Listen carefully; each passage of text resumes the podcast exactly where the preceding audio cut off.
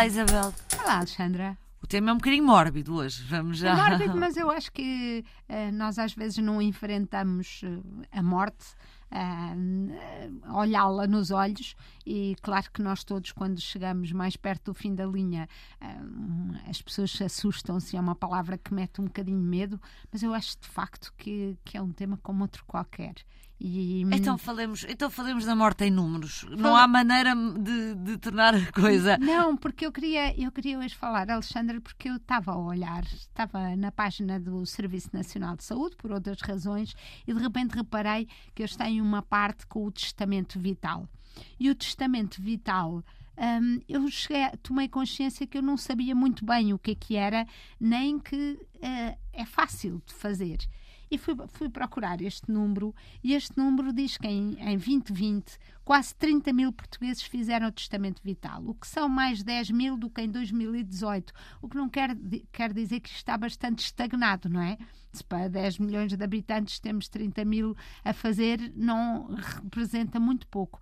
E eu comecei a olhar e percebi que este documento é mesmo precioso, porque é um documento em que basicamente a Alexandra ou eu ou qualquer um de, de, dos ouvintes podem determinar que se não estiverem em condições de tomar decisões eh, médicas sobre a sua vida, um, alguém uma ou mais pessoas podem tomá-las por si. Oh, Isabel, mas dito assim, parece que estamos a falar de eutanásia. Exatamente, mas quando eu olhei e li aquilo tudo até ao fim, eu pensei, hum, eu não sei muito bem uh, para que casos é que tivemos a falar da eutanásia como sendo a única solução, como se houvesse os médicos a quererem prolongar a vida e uma sociedade a querer prolongar a vida e alguém em sofrimento a querer morrer e não deixarem e não a deixarem. Obviamente que há casos em que, em que isso acontece, nomeadamente nos tetraplégicos ou, ou em situações em que realmente são dramáticas, mas na maior parte dos casos, eu acho que nós não temos consciência de que isto é um ato de vontade nosso.